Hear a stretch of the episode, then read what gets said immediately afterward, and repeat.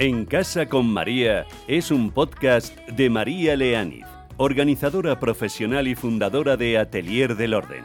Charlamos sobre orden y organización, cómo poner orden en tu casa y en tu mente para llevar una vida organizada y ser más feliz.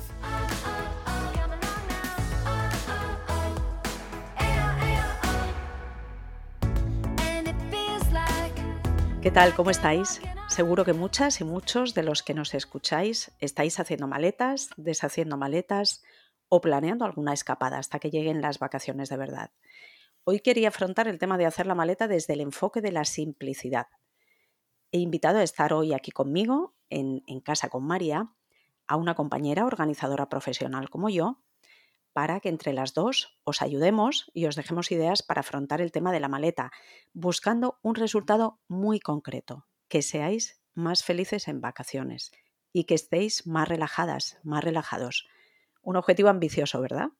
Pero es que los trucos y consejos para hacer la maleta, que los vamos a dar, por supuesto, creo que al menos racionalmente ya lo sabemos todos. Y quería ir un poquito más allá, porque al final la maleta es donde todo empieza. La maleta muchas veces marca el inicio de unas vacaciones con agobio, con inseguridades, con críticas a nosotras mismas o a nosotros mismos por no saber seleccionar ni priorizar, por llevar esta vida tan loca. Unas vacaciones que arrancan entre discusiones con la familia, pérdida de nervios y mal ambiente. Mi objetivo hoy, aparte de muchos consejos prácticos que os vamos a dejar, es que metáis en la maleta calma, serenidad, positivismo y buena actitud para las vacaciones. Y efectivamente eso pasa por saber organizar bien una maleta, pero también por cuidar la actitud. De todo ello vamos a hablar hoy con Sara Cabellos. Ella es organizadora profesional y fundadora de Mucaba Orden. Sara, ¿qué tal? ¿Cómo estás? Hola María, ¿qué tal? Bueno, pues abordando este tema que la verdad que las organizadoras profesionales lo tenemos muy trillado porque es un clásico, ¿no? Si te estás tomando algo con amigos, en temporada de verano la maleta sale sí o sí. Pero bueno, vamos a empezar, eh, si te parece, vamos a dar trucos, como yo decía, porque hay quien estará pendiente ¿no? de ideas, porque hay a quien se le atraganta mucho el tema de la maleta.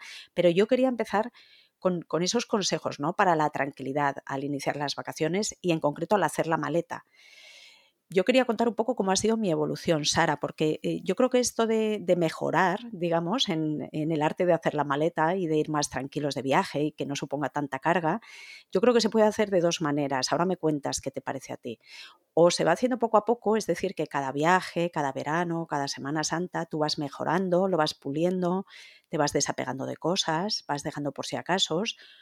O como lo hice yo, que realmente mm, me llevaba bastantes cosas y en un momento dado dije, no, es que esto no merece la pena. O sea, el tiempo que yo pierdo en hacer la maleta, en deshacerla en destino, en colocar cada cosa en su sitio, al volver a casa volver a empaquetar todo, al llegar a casa devolver cada cosita a su sitio, no, no merece la pena. Y yo dije, aquí hay que simplificar. Entonces yo un verano me lié la manta a la cabeza y hice una maleta minimalista, con lo justo me fui de vacaciones y ahí ya, de verdad, esto de cambió mi vida, pues cambió mi vida, porque realmente a partir de ahí yo ya he hecho otra maleta. También tengo que decir, ¿eché en falta cosas? Sí, eché en falta cosas.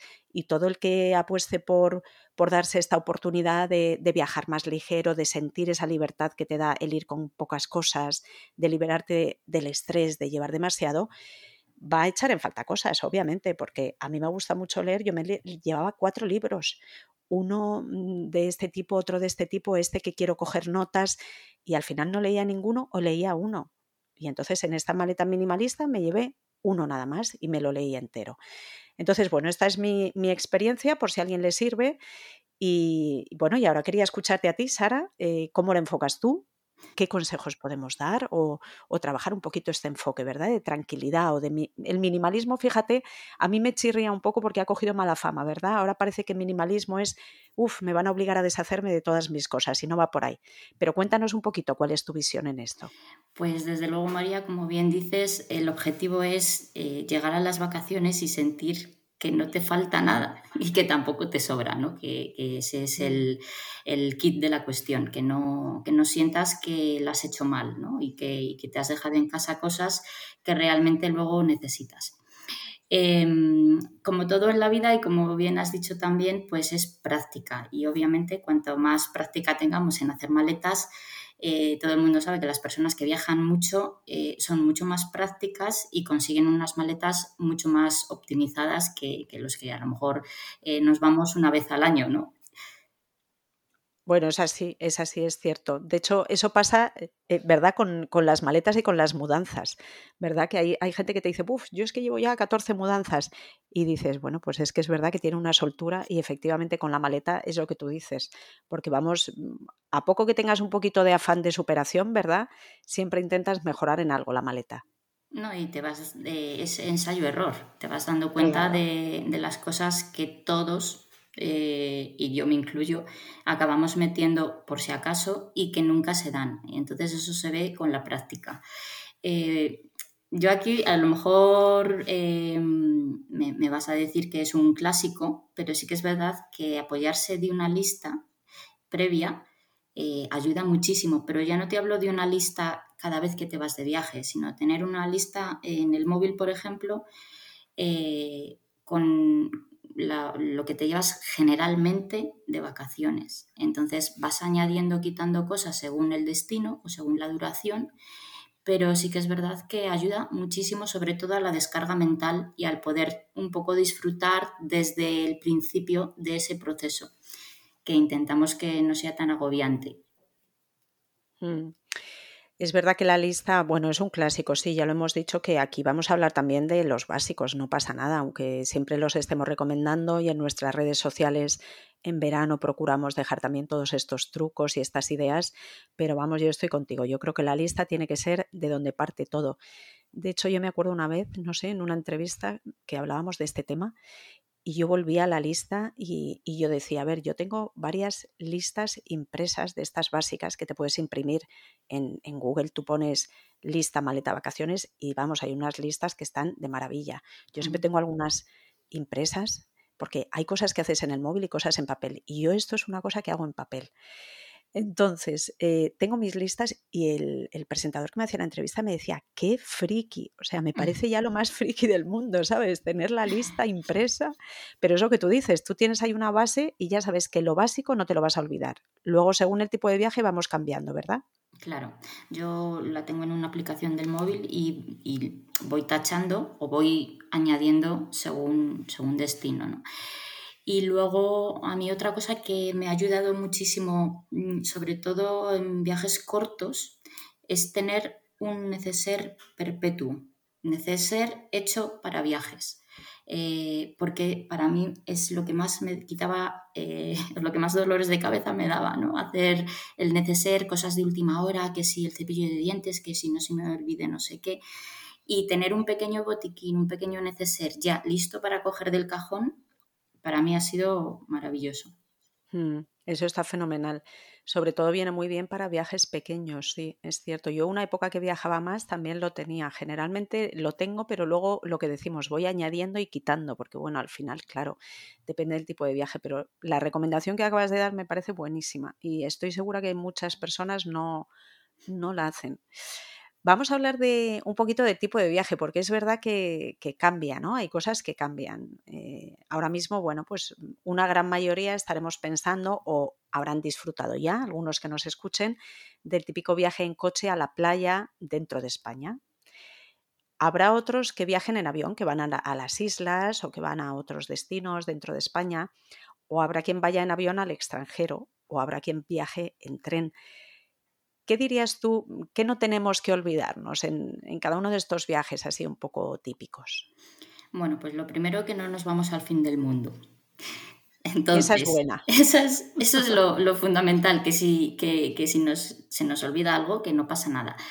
Y, lo segundo, a mí una cosa que también eh, con mi experiencia personal me ha funcionado muy bien es eh, los, los geles, los champús, eh, todo esto en grandes cantidades, quiero decir, si nos vamos la familia completa una semana o, más de una semana, pues se compran en destino. No voy cargada, se compran, se gastan y, se tira a la basura, ya está. Entonces, para mí eso ha sido una liberación de espacio de tener que preocuparme que no se me abra por el camino, que no me golpeen la maleta y, se vaya a manchar todo. Y, bueno, pues em, así, en mi experiencia con viajando con familia. Mm. Y, luego también a mí me gustaría eh, resaltar las bondades de llevar maletas individuales, o sea, maletas eh, cada uno las nuestras, porque todos nos acostumbramos a, ser responsables de lo que llevamos, eh, lo, digo por los niños, eh, porque luego en destino es más fácil gestionar la ropa de cada uno. Si estamos en varias habitaciones en el hotel, por ejemplo, eh, es mucho más cómodo. Y, yo creo que va un poco en la dirección de ser responsables y un poco autónomos. Hmm. Yo la verdad es que ahí, fíjate, Sara, eh, me vi un poco obligada por mis hijos porque en un momento dado, pues eh, los reyes les trajeron una maleta que les encantó y, a partir de ahí ya cada vez que hacíamos una escapada, un viaje, claro, cogían su maleta. Y yo también eh, promocioné eso por lo que tú dices, ¿no? Por, por trabajar esa autonomía. Y la verdad que tengo que decir que para la autonomía es un cambio tremendo efectivamente, para los niños. O sea, ellos aprenden, es que ya ellos solo saben dónde está la maleta, se preparan su neceser, tienen los envases para rellenar, si se les ha terminado el gel, el champú, lo que sea, les da una autonomía tremenda. Es más, si se les olvida algo, yo no se lo digo. Es verdad que hago, si van al campamento es distinto, ahí sí que reviso y se lo digo. Pero, por ejemplo, si se han olvidado el, gel, el botecito del gel, porque lo no les digo nada, porque claro, yo llevo gel, no hay problema. Y a la siguiente no se les olvida. O sea, eso también es un aprendizaje tremendo.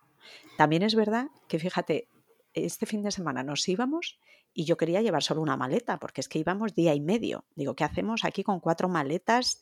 Teníamos problemas de espacio en el coche porque llevábamos a algún familiar y no había manera de hacer que todos pudiesen meter todo en una maleta de lo que se habían acostumbrado a llevar lo suyo. Pero bueno, mira, también fue un aprendizaje el desandarlo aprendido y decir, bueno, chicos, hay momentos en que hay que adaptarse y hay que llevar lo mínimo. Es otro ejercicio de minimalismo, digamos, y funcionó de maravilla. Pero vamos, mi punto de partida es el tuyo, ¿eh? Una maleta para cada uno y cada uno se responsabiliza de lo que lleva. No, y que luego imagínate todos metiendo la mano en la misma maleta para sacar cosas y para buscar algo y, y luego pues que si se pierde alguna maleta, que no, no queremos que se pierdan, pero a veces pasa, pues, pues el drama es menor. Mm, también, otro punto a favor. Y por cierto, el tema de las maletas, fíjate, yo mm, creo que ha evolucionado bastante. Te iba a decir, eh, oye, ¿cuándo maletas duras? ¿Cuándo maletas flexibles? ¿Cuándo mochila? ¿De qué tamaño? Y me estoy dando cuenta cada vez más que la mochila cada vez se usa menos para viajes, porque antes la gente joven siempre iba con mochila. Yo siempre he viajado con mochila.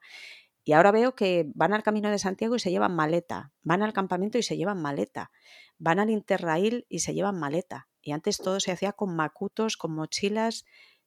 Ahí mm, yo creo que está habiendo una evolución. En todo caso, ¿qué tipo de maletas, qué, recomendaciones les dejamos aquí? ¿De maletas duras, flexibles, mochila? Pues yo diría que, que únicamente maleta dura cuando se va a viajar en avión, eh, y vas a facturar la maleta. Porque sí que es verdad que, claro, los golpes que sufren, todos hemos visto cómo se cargan y descargan. Y es muchísimo mejor eh, llevar maleta dura. Y para el resto, a mí personalmente me gusta más la maleta flexible, pues porque parece que cabe más, parece que los recovecos se aprovechan mejor, ¿no? Y en un momento dado se puede hasta incluso a la vuelta normalmente la maleta no vuelve tan bien hecha o volvemos con regalitos o volvemos con extras. Entonces mm. parece que la maleta flexible pues, pues se amolda un poquito mejor a, las diferentes situaciones. Y mochila, como bien dices, la verdad es que desde que las maletas tienen cuatro ruedas y son, se mueven fenomenal, es verdad que es a veces innecesario viajar con el peso colgando encima. Mm. Pero bueno, entiendo que hay excursiones, que es, yo qué sé, si haces, yo por ejemplo al Camino de Santiago, si vas a hacer, vas a andar, no me llevaría la maleta rodando, pero, pero no lo sé. Claro, también es verdad que fíjate que el Camino de Santiago, como ahora lo hacen de, de forma distinta, que les llevan en autobús de- y les recogen las maletas o las mochilas de hotel a hotel o de albergue a albergue, pues claro, es otro tema. Yo es que lo que te llevabas, ahí lo llevabas encima 15 Claro, días, es ¿sabes? que era otra manera de hacerlo y, a- y seguro que hay gente que lo sigue haciendo así, lógicamente, eh, estoy segura que llevan mochila a la espalda, porque no queda otra. sí, sí, sí.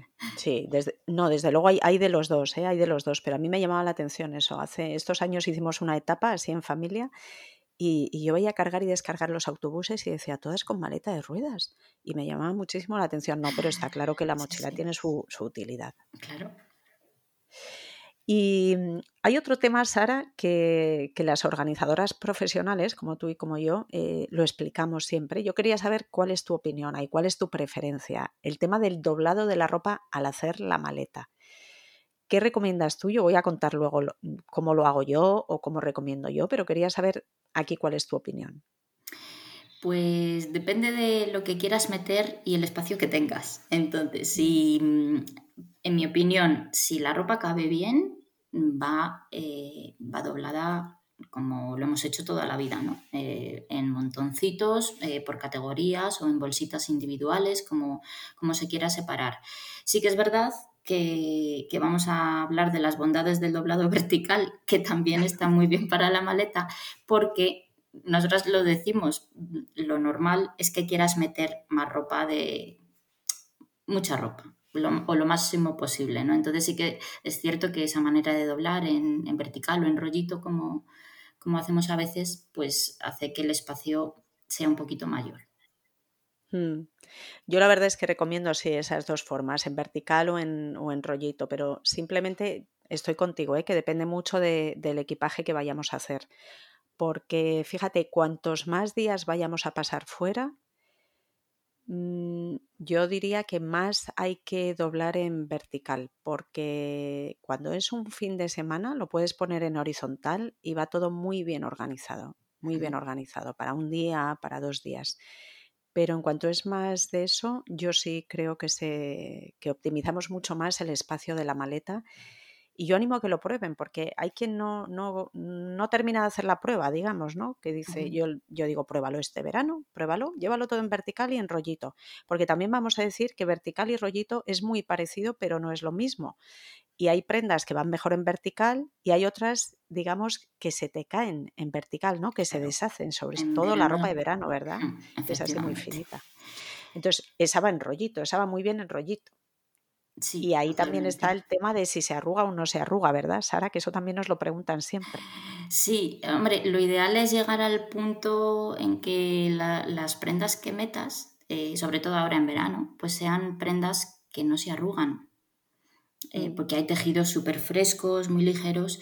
Entonces ahí también está un poco el, el tener la visión de, de meter las prendas que se arrugan menos. Pero sí que es cierto que en vertical o en rollito no se arrugan más que, que en horizontal, ni muchísimo menos.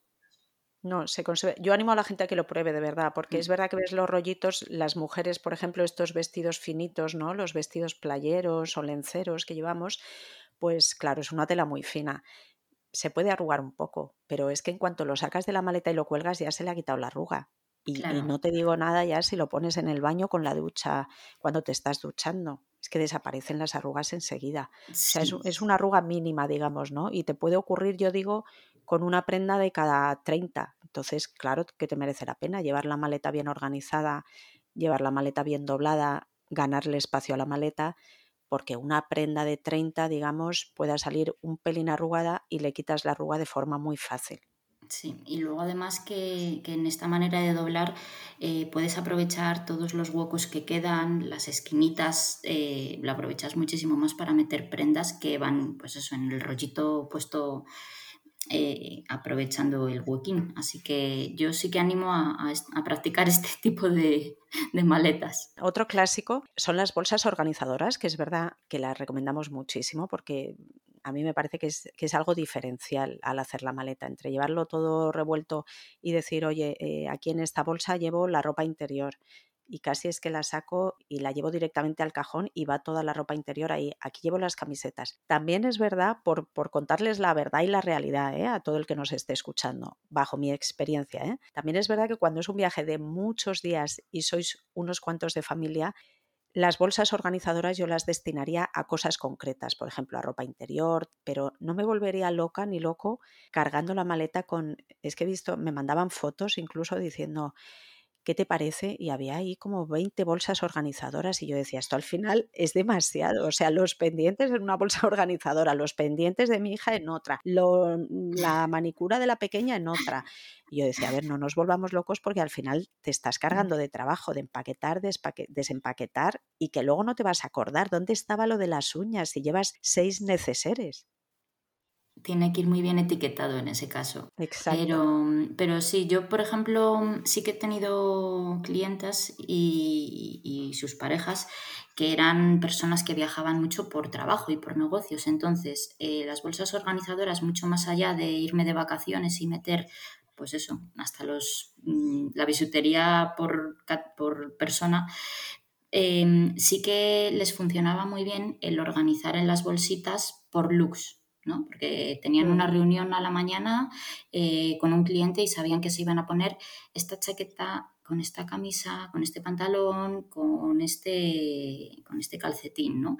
A la noche tenían una cena o lo que fuera y también llevaban, entonces organizado así, sí que es muy práctico. Hmm. Hay una, yo recuerdo una clienta que me dijo, dime, que me llamó de repente, había estado en su casa hacía un año, habíamos hecho la casa entera, el orden de la casa.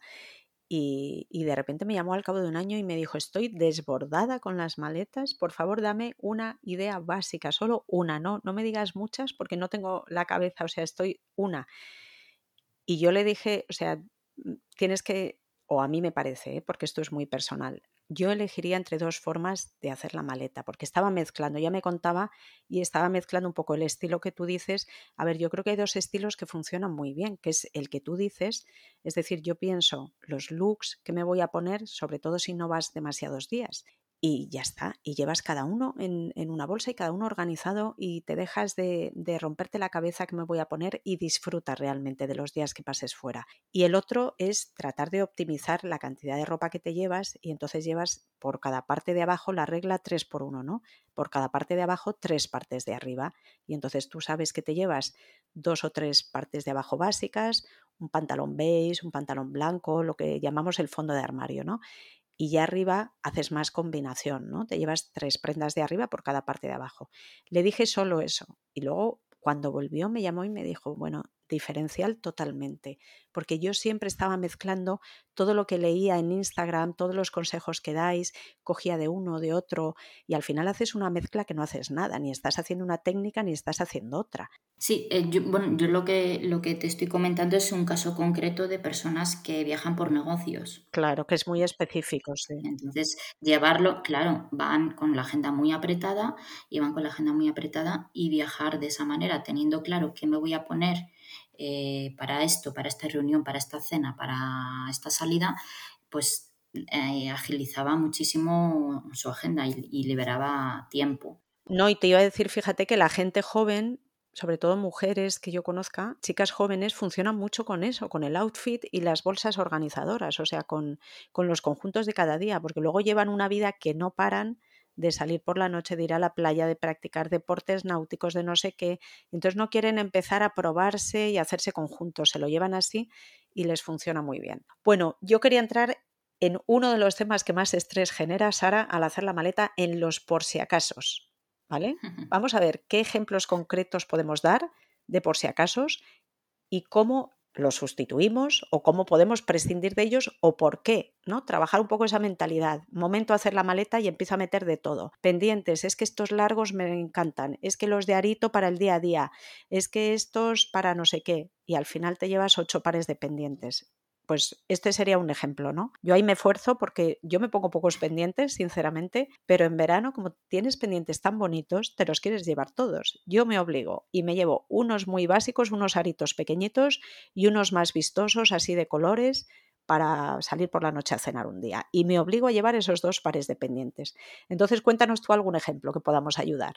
Pues para mí es un clásico el calzado. me llevo de todo y como además en verano normalmente son sandalias más finitas y, pues no pienso, ¿no? Me cojo todas las que tengo eh, y lleno la maleta o incluso una maleta entera solo del calzado que además abulta, ocupa y, que tampoco lo puedes mezclar muy fácilmente con, la ropa.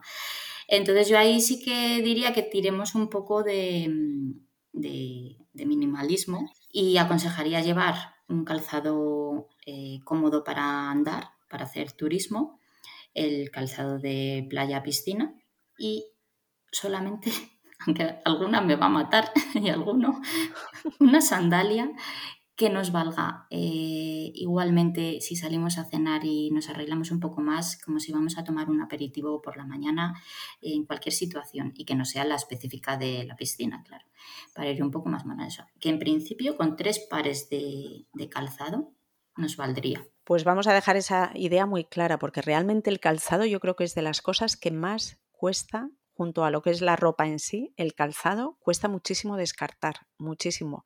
Y yo estoy con clientas y buscamos todo tipo de excusas. No es que tengo los pies mal, no es que me duele, no es que para la playa esto, bueno, pues ponte esas para la playa y te las dejas para el aperitivo, no tienes que llevar otras para el aperitivo.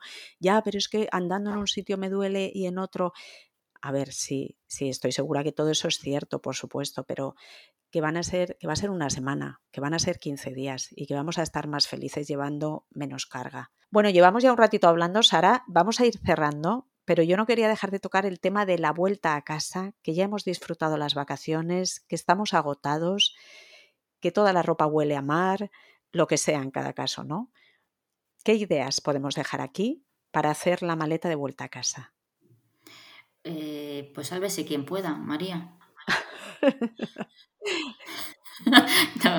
ideas, a ver, mm, pues ya no te queda más remedio que volverte a llevar lo que has traído.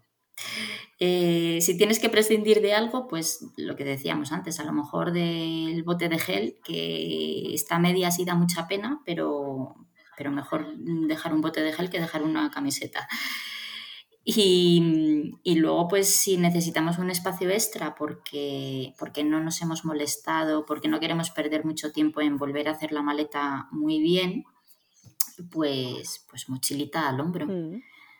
Y en el tema de la comida, fíjate, eh, Mm, a ver, yo suelo organizarme, ¿no? Los últimos días, pues empiezo a ver qué nos queda para ir agotando la comida que tenemos y, tener que tirar lo mínimo posible o que llevarme lo mínimo posible, ¿no? A mí eso es una cosa, la verdad, que me obsesiona, que, procuro llevar esa organización porque no quiero llegar al último día y decir, aquí hay dos o tres tetrabric de leche abiertos y ahora tirar, ¿no? Pues no te vas a llevar tres tetrabric, pero bueno, uno abierto la bebida de arroz, otro la leche semidesnatada, lo que sea.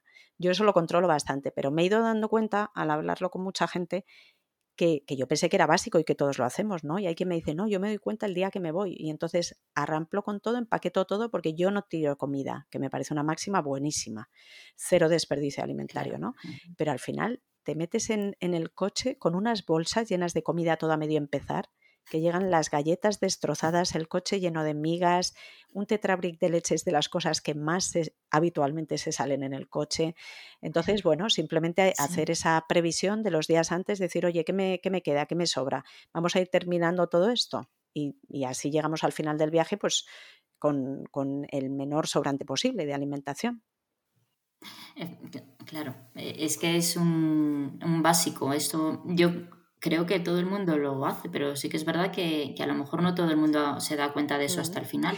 Bueno, y vamos a ponerle el broche final ya en ese momento de llegar a casa, Sara. Eh, esto sí que me lo preguntan a mí mucho, que me dicen, ¿cuál es el plazo de tiempo en que hay que vaciar la maleta? Como lo estoy haciendo bien, porque llegamos a casa y yo creo que que todos en automático sacamos la ropa y generalmente enseguida ponemos lavadoras. Ese paso yo creo que lo tenemos bastante integrado, bastante asimilado, pero luego esa maleta en el suelo llena de cositas, pues de los pendientes que comentábamos, del calzado, de la bolsita de medicinas, de, de los regalitos que vienen, del que se ha traído una bolsita de arena de la playa, de yo que sé, de todo. Eso hay personas que lo tienen ahí durante días y algunos durante semanas. Entonces, medidas básicas al llegar a casa, cuándo hay que deshacer la maleta, cuánto sería razonable tardar, hay que hacerla en el momento. Cuéntanos tú, Sara. Pues yo también esto lo hablo por experiencia. Al final, eh, o lo haces el mismo día que llegas. Hombre, si llegas a las 2 de la mañana, pues no. Pero plazo máximo 24 o 48 horas. Eh, a mí lo que me gusta hacer es, eh, por supuesto, vaciar toda la ropa y, e ir poniendo lavadoras.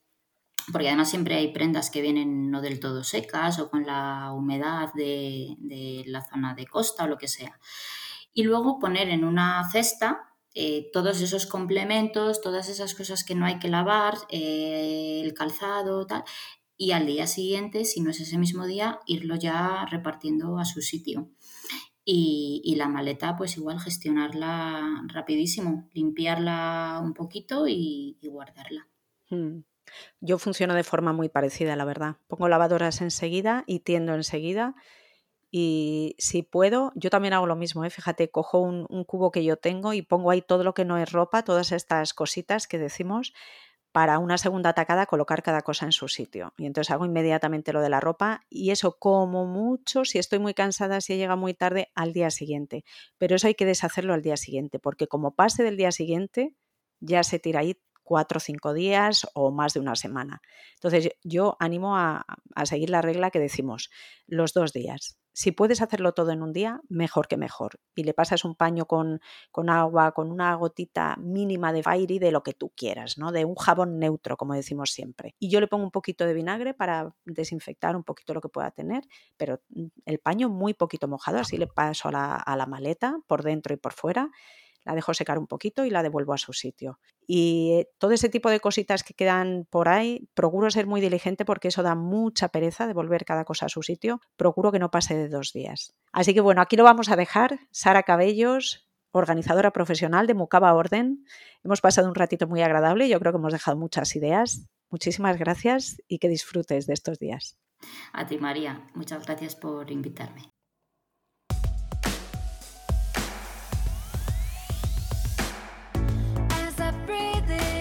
En Casa con María es un podcast de María Leániz, organizadora profesional y fundadora de Atelier del Orden. Charlamos sobre orden y organización, cómo poner orden en tu casa y en tu mente para llevar una vida organizada y ser más feliz.